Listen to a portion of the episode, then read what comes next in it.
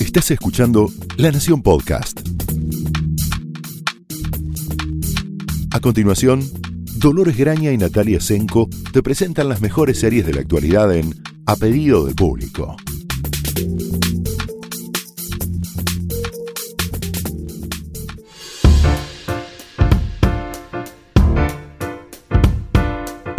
Hola, bienvenidos al segundo episodio de la segunda temporada de A Pedido del Público. Soy Dolores Graña. Yo soy Natalia Tresenco. Eh, y estamos muy contentas de volver a volver con nuestro segundo episodio. Hoy vamos a tratar de hacer las cosas un poco menos eh, extensas. A Sí, tratar estábamos de, muy entusiasmadas. Eh, muchos meses sin charlar. Exacto, en el micrófono, ¿no? Que quede claro. Claramente. Sí, sí, ahora, bueno, un poco más contenido, autocontenido, como los, los episodios este, que se resuelven, los bottle episodes. Vamos a tratar de hacer eso. Después igual no nos sale, pero vamos a tratar. Ustedes nos dicen después.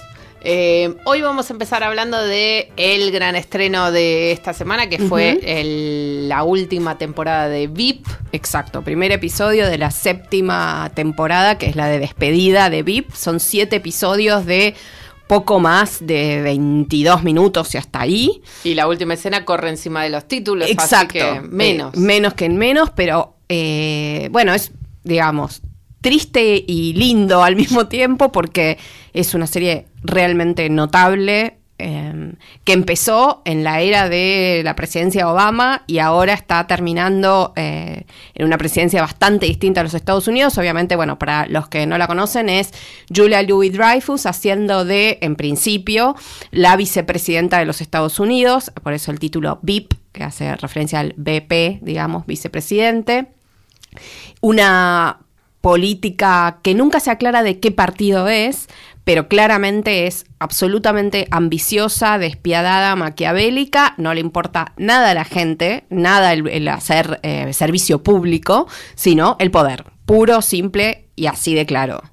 Y sobre todo lo, lo que quede en claro para el espectador desde el principio, no importa qué episodio de qué temporada ves, es que ella no es tan inteligente como piensa ser. No. De hecho, no lo es nada, es una inútil, es Siempre burra. mete eh, la pata todo el, todo el tiempo, eh, usa todos los recursos posibles eh, de la manipulación mediática hasta familiar para, para avanzar, para parecer eh, como algo que no es, que es justamente inteligente, eh, progresista, nada, nada de eso es. Y lo genial, eh, bueno, primero lo genial es Julia Louis Dreyfus que hace el papel, digamos, es raro decirlo, pero es otro de los papeles de su vida. Sí, aparte es un personaje con tantas, tan extremo, digamos, en, en sus miserias y en su grandilocuencia, que sería muy fácil que se convierta en una suerte de... em, de latiguillo de, o sea, de- del remate de los chistes de los otros personajes que trabajan para ella, que son apenas un poquito más tradicionales en su creación, apenas un sí, poquito. sí, y son igual todos desastrosos. Todos son un desastre, todos la odian a ella, ella no, Menos. Menos, es cierto, menos Gary. Gary, que es el hombre que le sostiene la cartera y la vida entera. Necesitaríamos, yo creo que todos necesitaríamos un Gary en nuestra Sí, vida. no sé qué miedo. Igual, bueno, eh, a ver, podemos decir que Gary está interpretado por Tony Hale, que es eh, un actor de, lo conocemos por Arrested Development. Ahí es donde se hizo más conocido, que es, hace un personaje completamente distinto al que hacía en Arrested Development. Y es genial lo que hace. Es un Eh, señor que está con una suerte de bolso gigante todo el tiempo eh, a cuestas, susurrándole al oído desde la espalda los nombres de las personas que ella, por supuesto, falta que le susurre el nombre de su propia hija. Eh, casi, porque ella, claro, no casi. se acuerda de nadie, no registra nada, no le importa nada. No, y él, su, su centro eh, gravitacional eh, y de existencia es ella. Es ella, la ama, ama, con locura. sí. Ella lo sabe eh, y aprovecha cada centímetro de ese amor para maltratarlo y aprovecharse de él. Y así tiene a todos a su alrededor. Todos, mm, mm, digamos, sus asistentes, sus em, jefe de campaña, porque bueno, la serie fue evolucionando en que ella terminó por una serie de De carambolas. Lo que De te deja en claro es que la política, como el poder, Exacto. no tiene que ver con los méritos personales, No. ni siquiera con una gran estrategia a largo plazo No, tipo ajedrecista de elite. O la estupidez del mundo, de la Bueno, sí. gente. O sea, tiene una. Es muy de Armando Iannucci. El, el- digamos que lo que tiene de raro VIP es que es una serie sobre la política norteamericana muy permeada por la versión británica acerca de lo que es la política.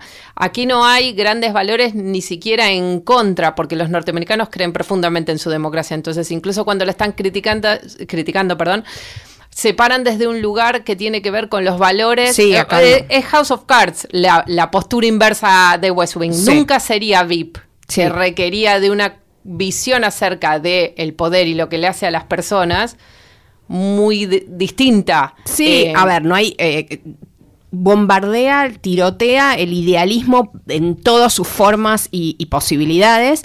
Lo hace, digamos, vos nombraste a Armando Iannucci, eh, para los que eh, fue el creador de la serie hace ya dos o tres temporadas que, no, está más, pero bueno, su, su, línea sigue siendo la misma. Y él es el, uno de los escritores de comedia británicos más exitosos. Hizo dos sátiras políticas, The Thick of It eh, y In the Loop, que búsquenlas, una es una película, otra es una serie, las dos fabulosamente fabulosas, con, por supuesto, eh, el espíritu de VIP ahí muy presente, solo que, bueno, enfocado en la política británica y europea. Em, o internacional también, porque bueno, eh, cruza todo y destruye a todos sin, sin ningún tipo de contemplación.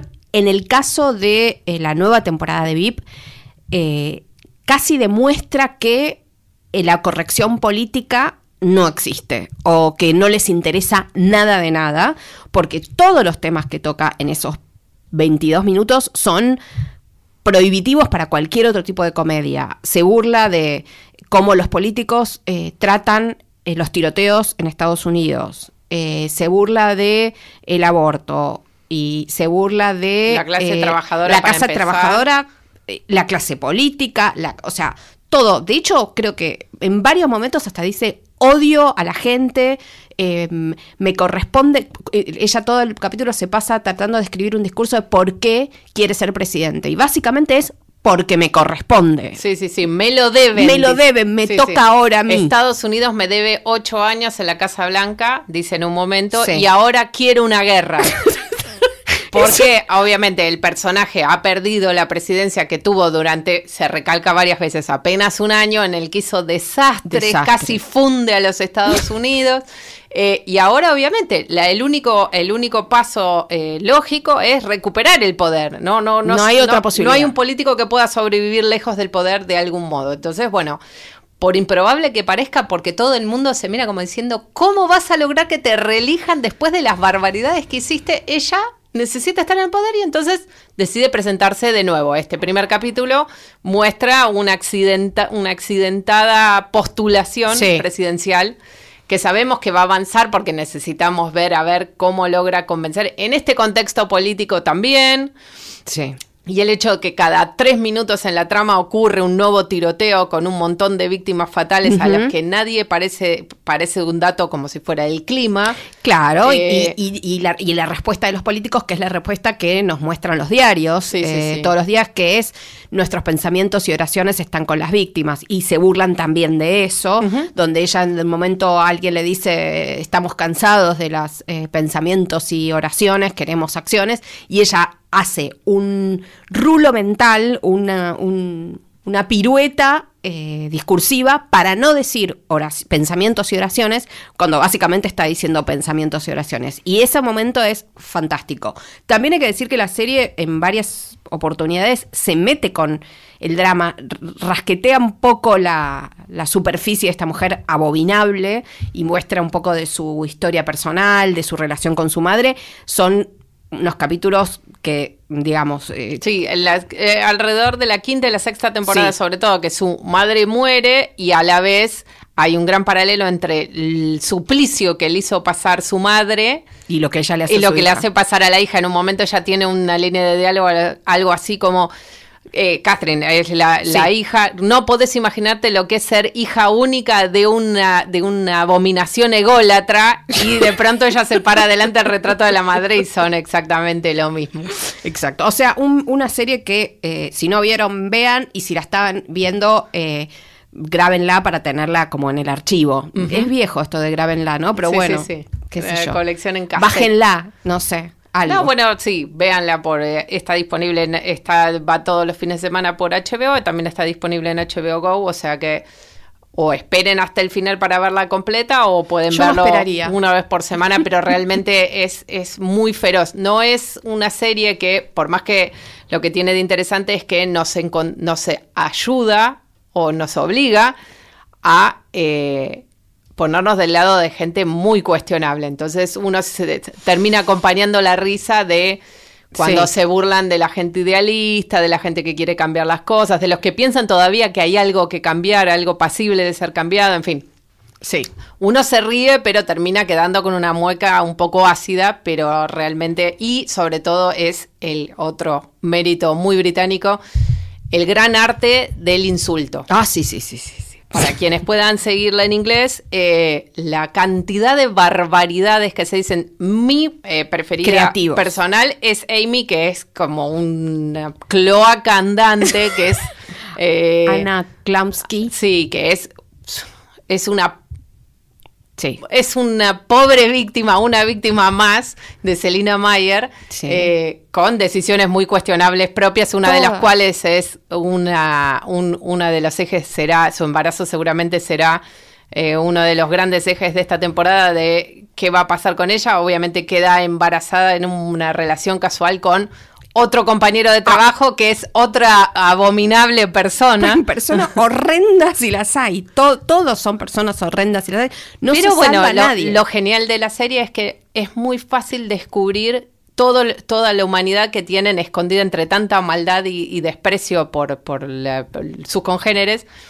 Son seres profundamente humanos, muy fallidos, Sí. eh, y que en su falta de filtro y su falta de escrúpulos y en su falta de eh, buenos modales, Mm.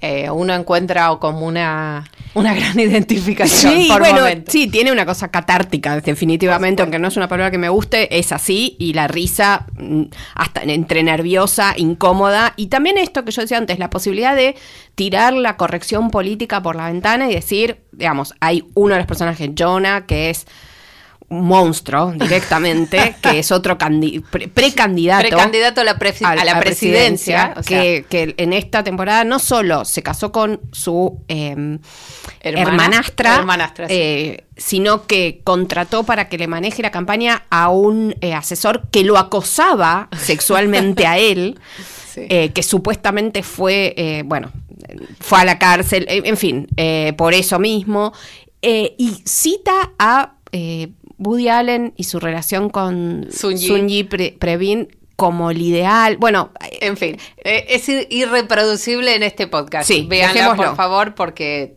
es para comentar con los amigos. exacto. Otra chica complicada, Otra mujer chica- complicada. Hoy vamos a... Sí, eh, Bueno, esta es chica en realidad, ¿no? eh, sí, bueno, vamos a hablarles un poquito de Hannah, que es otra de los... eh, por ahora escasos estrenos Sí, eh, de Amazon Prime Video.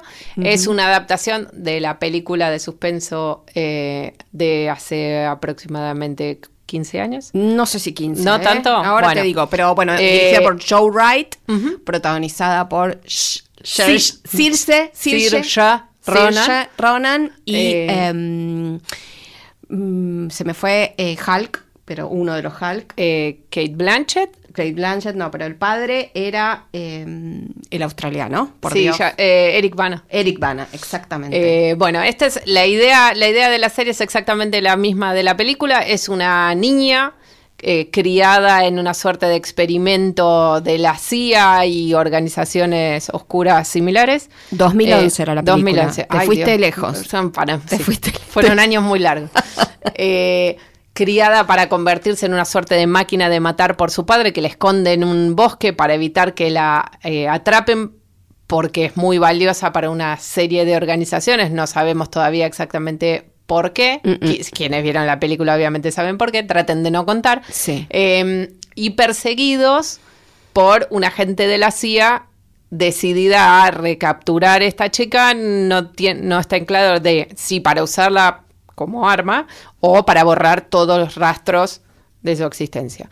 Eh, lo que tiene de interesante Hannah, que es una serie de suspenso en un punto bastante convencional, pero muy bien, muy bien realizada, es la reunión de la pareja de The Killing. sí. En este caso, de ambos lados, digamos, del mostrador eh, dramático. Eh, Joel Kinnaman, que también fue el protagonista de Alter Carbon para Netflix. De la primera temporada, Ajá. no de la segunda que viene ahora. No, es el padre de Hannah. eh, y su perseguidora, que obviamente, eh, como suele ocurrir en este tipo de, de- de series, hay más de una razón que la profesional para la persecución de, de la pareja padre-hijo. Es Mireille Enos, la protagonista de Killing, que es una actriz fantástica y que eh, podría haber tenido una carrera eh, superlativa en el cine mudo. Es esas actrices que no necesitan tener parlamento, No, pura expresión. solo un primer plano. Con Sí. un primer plano ya me contó todo el backstory de su personaje. Y en este caso es complejo, y sí. Ujú. Eh, es grandiosa. Eh, ellos dos funcionan perfectamente. Quienes siguieron The Killing.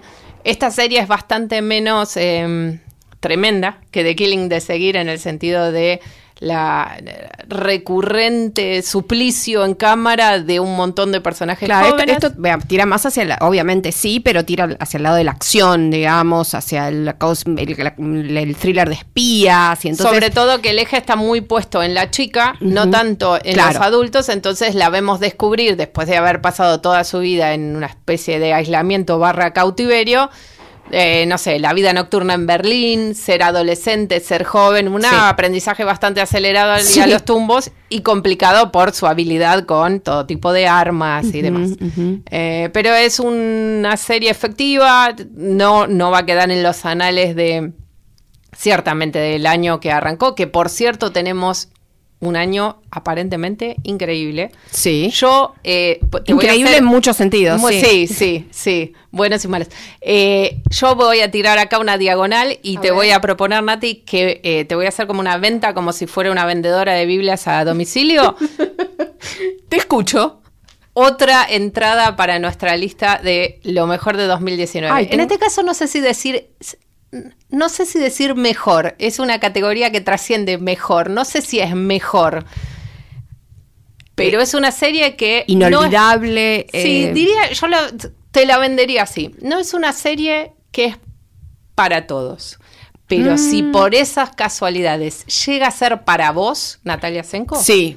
Vos te- a vos conociéndome, ¿te parece que puede Eh, ser? no lo sé, pero ahora dame cinco minutos que te trato de convencer. Primero y espero es. a los, eh, espero que a varios oyentes también. The Away. Ok, segunda temporada, Netflix. Bien. Segunda temporada, eh, acá debería ser una, una advertencia. eh, hasta yo, que eh, hago esto bastante seguido. Sí, te dedicas re- a esto, digamos. Tuve que rebobinar un poquitín sobre la primera temporada. No recomiendo de ningún modo que vean la segunda temporada sin ver la primera. No se entiende nada. Eso es lo que estás diciendo. Lo que pasa que mi primera teoría acerca de The OA es que si bien está dividido en dos temporadas o parte 1, parte 2,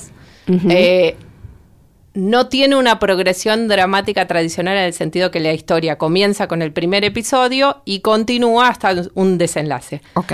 Podría arriesgar que es más bien circular. Ok. O sea, la- no empieza ni termina con las temporadas, va y viene en el tiempo Mm, un poco por su nat- la naturaleza del relato. O sea, en esta segunda temporada volvemos en algunas instancias sobre lo que pasó en la primera, lo que pasó incluso antes del desenlace de la primera, para establecer un camino en la historia de estos personajes. Bueno, empezá por decirme... Empie- a ver, eh, Netflix, Con- número Netflix. uno. Con- ¿Sí? Confesión mía es, yo ya leí sobre la serie, sé sobre la serie, obviamente porque este es mi trabajo, jamás la vi porque lo que leí no me interesó. No te interesó. Bueno. Primera, primer, em, vamos a ir a... Es, es tan complejo el tema, o quizás Qué es- desafío. Es, muy complejo y a mí me interesa mucho, entonces tampoco quiero abrumarte con mi entusiasmo por este delirio. No, no, abrumame, pero explícame. Eh, te voy a dar, y le voy a dar a, los, a las personas que gentilmente me están prestando el oído en este momento, los créditos de inicio Sí. están en el minuto 37, para que tengan una idea. Ok. Eh, hay tanto adentro de esta serie, y, tan- y tanto me refiero a, digamos que comparten un poco el público o los intereses de Twin Peaks. El registro de la serie es completamente distinto, no es David Lynch, esto es una cosa más lírica, más monástica, si quieren, más, em, más cercano a la, a la ciencia ficción más especulativa. De hecho, se citan varias, eh, varios autores conocidos. Hay dos personajes que se intercambian libros de Octavia Butler, que es una escritora afroamericana de ciencia ficción muy conocida, muy buena, cuya hay una de sus novelas tiene mucho que ver con la trama. La idea de la trama, si es posible explicarla, es esta. El personaje central, que se llama The Away y también se llama de un montón de otros modos, Ok.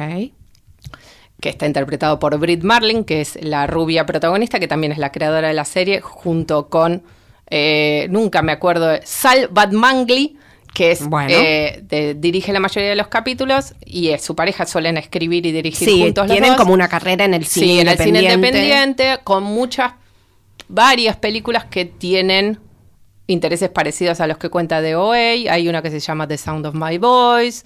Eh, muchísimas tienen que ver con lo que podríamos definir como ciencia ficción especulativa. Mm. Por ejemplo, que sería algo así como, ¿qué pasaría si? Sí. Ese vendría a ser el plateo. En este caso, ella en la primera temporada interpreta a una joven que originalmente era una niña que vivía en Rusia, que tiene un accidente en un ómnibus donde pierde a la mayoría de sus compañeritos de colegio, tiene una experiencia cercana a la muerte, Ajá. de la que vuelve con vuelve ciega y con la con algunos sueños, sueños proféticos, ¿no? Por un montón de peripecias que no vamos a contar acá, ella termina siendo adoptada por una pareja norteamericana y después, por otra serie de peripecias, termina siendo secuestrada por un científico que cree que estas experiencias, ella y otras personas que tuvieron experiencias cercanas a la muerte, y volvieron, para contarlo, volvieron cambiados por esa experiencia a nivel de tener Poderes. No son poderes, son como habilidades para no perder la conexión con lo que experimentaron Ah, en esta muerte, digámoslo así. Eh, entonces, el- todas estas personas reciben en estos experimentos, este, es- este el científico eh, los tortura haciéndolos morir y vivir una y otra vez para tratar muy de... horrible, es muy, ¿no? muy horrible. No es tan horrible como vos pensás porque es todo muy lírico, digamos. Ok. Eh, la experiencia es toda como eh, muy lírica, digámosla, si no vamos Sí. a contar demasiado. Bueno, eh, entonces lo que ocurre es, finalmente encuentran, reciben de estas inteligencias, de estas presencias que ellos encuentran cuando, cuando van al otro lado, Mm. Eh, una suerte, se llaman los movimientos. Ajá. Son- es como una suerte de coreografía de danza contemporánea Ah, que cada uno recibe una parte. Cada uno solo Tiene- se puede hacer de a cinco personas que son los cinco cautivos estos. Ella finalmente logra escapar, no les vamos a contar por qué, recupera la vista y le cuenta su historia a un grupo de cua- cuatro chicos, cuatro adolescentes que viven cerca de su casa y una maestra. Todos con una historia muy complicadas. Y por una serie de peripecias que podrían ser casualidad o destino, básicamente la serie se centra en eso. casualidad o destino. Existe, eh, si existe la manera de viajar a otros universos distintos al nuestro, en donde nosotros existimos con variaciones que tienen que ver con nuestras decisiones tomadas a lo largo de la vida, Sí. ¿existe realmente el libre albedrío? ¿Uno es libre de elegir eh, o está destinado a alcanzar ciertos puntos que podrían ser equivalentes a contar una historia, digamos, los, los momentos importantes de la trama de una Sí. historia, si esa trama es la vida?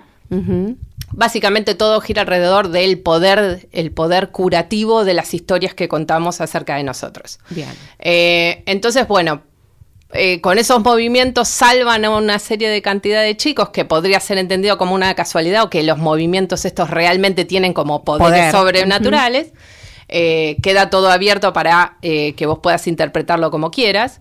Eh, y la segunda temporada cuenta un poco de lo que ocurre después de ese rescate, de un tiroteo precisamente, eh, en, una en la escuela a la que van los chicos. O sea, es un tema recurrente. Sí, como es un tema recurrente, sí, sí.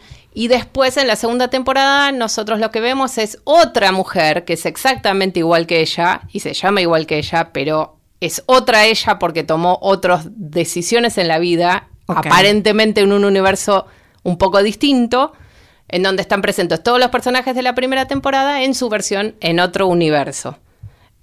Es bastante complicado, es muy fácil de seguir, es una serie muy entretenida por toda su cosa así volada. Sí. Eh, y por el camino, a mí particularmente es algo que me interesa mucho, tiene tantas ideas, tantas em, eh, cuestiones conceptuales, eh, dramáticas, de puesta en escena, delirios de principio a final, eh, que realmente hay pocas series en el Twin Peaks obviamente es su, su, forma más efectiva, no es todo en The OA, obviamente tan efectivo ni llega a ese nivel de, de abstracción y de esteticismo, pero hay tantas cosas puestas adentro de la serie.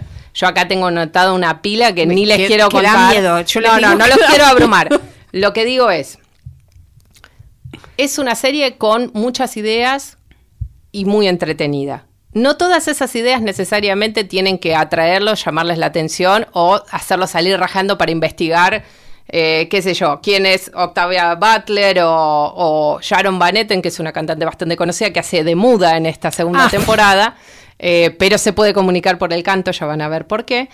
Em, que cuando alguno de esos intentos eh, llega, es espléndido. Claro. O sea, si no es para, es una serie que no es para todo el mundo. Ahora, si llegan a descubrir que es para ustedes y si les gustó Twin Peaks, es probable que sea para mm. ustedes.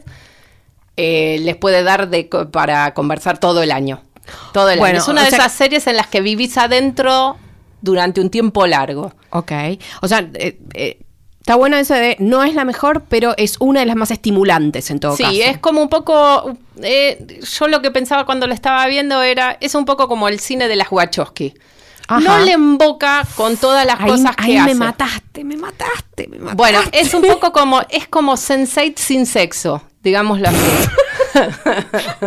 Dolores, no, yo te diría, no sigas hablando porque ¿No? solo no la voy a ver, sino que la voy a tratar de sacar de mi lista. No, bueno, yo diría, yo mi recomendación es... O sea, no hay serie que haya detestado más que Sensei. No, no, no. Y que haya querido que me gustara más.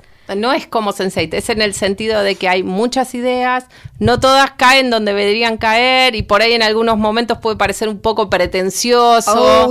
Eh, pero cuando le emboca, y son esas series que tienen unos climas tan atrapantes e hipnóticos que cuando uno sintoniza en ese clima, por ahí se da cuenta que vio cinco capítulos que pueden durar desde 40 minutos a casi dos horas cada capítulo. Oh no tienen ni siquiera una duración estándar. Hay un pulpo, en fin, hay un, pulpo telequinético. No te quiero seguir contando. No, pero... es que no sé, porque eh, eh, primero me, me, atrapás y después me soltás y después me alejás. Bueno, hay de todo un poco de eso. Van a experimentar la sensación de me enganché, uy, me desenganché. Eh, si son seguidores de la ciencia ficción en su vertiente más cerebral y filosófica, es un sí rotundo. Sí, les interesan las series en las que pasan, pasan bastantes cosas para, para el tono de la serie, pero no es una serie de acción, no es Stranger Things, digamos, los villanos no vienen los monstruos. Eh, no. Pero es un sí, para mí rotundo, va directo a una lista que ya está bastante larga, de sí, hecho. Sí, sí, eh, para esta altura del año. pero bueno. Mm, pero temo que después tengamos una meseta eh, tremenda. Y es probable, porque no. Arrancamos demasiado bien, mira lo no que es, te digo. No es habitual que tengamos tantas cosas interesantes eh, en tan poco tiempo. Bueno. Y vamos a seguir por otro lado y vamos a hablar de otra mujer difícil que nos interesaba bastante. Yo metí este, eh, el aviso a la comunidad, el, pedido de, compañía con esta serie, pero eh, íbamos a hablar también de otra mujer eh, difícil y... Compleja, interesante, fascinante y que eh, cuando te esperas que haga una cosa hace la otra, que es Diane en, en The Good Fight The Good Wife primero, el personaje de Christine Baranski, otra que la miro leyéndome la guía telefónica que no existe más, o sí, pero que nadie usa. Sí, claramente, sí. Eh, hace poco se estrenó en Estados Unidos la tercera temporada de The Good Fight, que en Estados Unidos se ve por CBS All Access.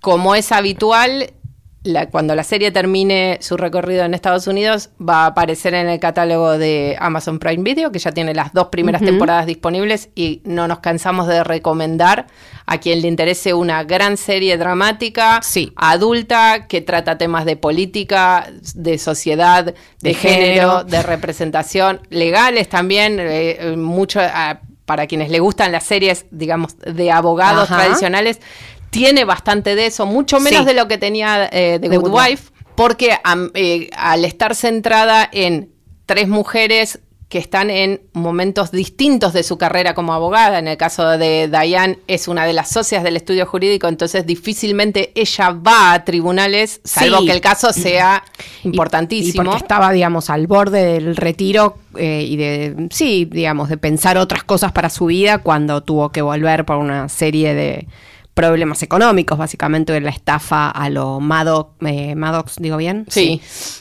Eh, Ejecutada aparte por uno de sus mejores amigos y padre de eh, su ahijada. Y protegida, digamos, protegida en el, en el buffet. De claro, que es Maya Rindell, eh, el personaje de Rose Leslie, que la conocerán por Game of Thrones. Por ser la señora Jon Snow. La señora de Jon Snow, sí, que en esta temporada, en esta tercera temporada en particular, tiene unas escenas, se incorpora Michael Sheen, eh, haciendo un personaje. es una serie que mm, eh, se aleja con mucho placer del realismo eh, a una versión exagerada de la realidad y, muy enfrentada en contra la, la, política de Donald Trump y lo que significa para la sociedad norteamericana la, la polarización a la que se somete el eje demócratas y republicanos en este momento. De hecho, Diane está cada vez más eh, metida, incluso a niveles poco eh, éticos para el trabajo que ella tiene en la pelea contra Trump.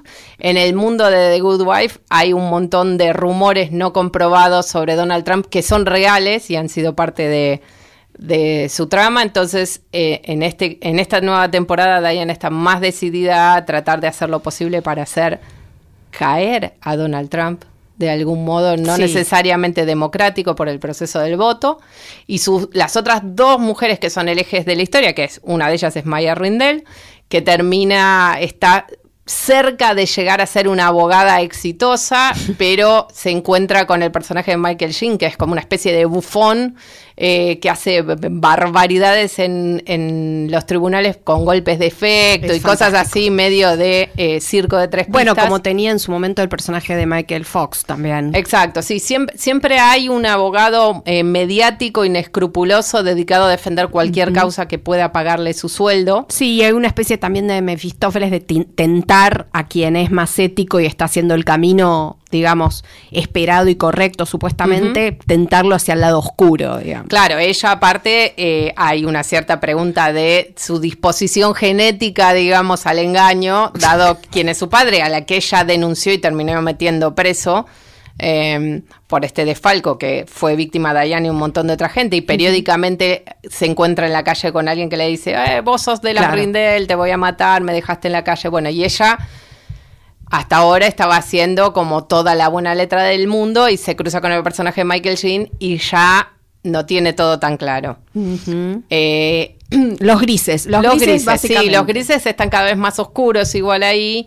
Eh, lo que tiene de Good Fight, aparte de los temas que toca, que tienen que ver con los temas de actualidad, que no son distintos de los que vemos en el diario, de hecho tiene una capacidad de predecir los tipos de escándalos que van a pasar en la clase política norteamericana con varios meses de antelación. Tienen sabemos cómo. escritores fabulosos, ¿no? Fabulosos, unos elencos excelentes, eh, una capacidad de combinar las tramas jurídicas con la capacidad que tiene la, la ley o el orden de mostrar cuánta poca ley y el orden hay en nuestra vida cotidiana y en cómo se organiza la sociedad contemporánea. Eh, es muy divertida, tiene muchísimo más de comedia que lo que tenía en su momento de Good Wife. Eh, por esta de la sensación de exagerado, claro, todo muy exagerado. Los títulos de apertura, de hecho, son una sucesión de eh, elementos típicos de las series de abogados y sus escenografías siendo destruidos a balazos, cámara lenta para que tengan una idea. Así que esa es una serie cuando siempre nos preguntan, bueno, ¿qué puedo ver que sea sólido, que esté bueno, que tampoco sea muy moderno? Bueno. No, e, esta es una... Va a durar, Siempre sirve, sí, sí. Excelente serie eh, que está disponible en Amazon Prime Video. Y tenemos algo más para comentar, me parece Yo que... creo que podemos eh, Podemos parar, ¿no? Podemos parar. Bueno, después me contarán qué les pareció de OA. Después eh, prometo en próximos capítulos eh, pincharla a Nati a ver si logró verlo y qué opinó. Ay, Dios mío. Vamos a ver. Vamos a ver, no, no prometo nada. Así Bueno, ok, ok. Ya con eso me quedo tranquila. Por lo menos la moví de él. Ni loca de Exacto. ninguna manera, bajo ningún punto de vista, me voy a ver K-drama. O- aunque, aunque, aunque sea para, para, para enojarme, decir Claro, no, no, para decirme, mirá la porquería No, que me mandaste a no, ver. No, no, no, no. Claro. Pero lo voy a intentar. Lo voy a intentar. Prometo que lo voy a intentar. Bueno, nos despedimos entonces hasta una próxima entrega de A Pedido del Público. Soy Dolores Graña. Natalia Senko, muchas gracias. Nos vemos.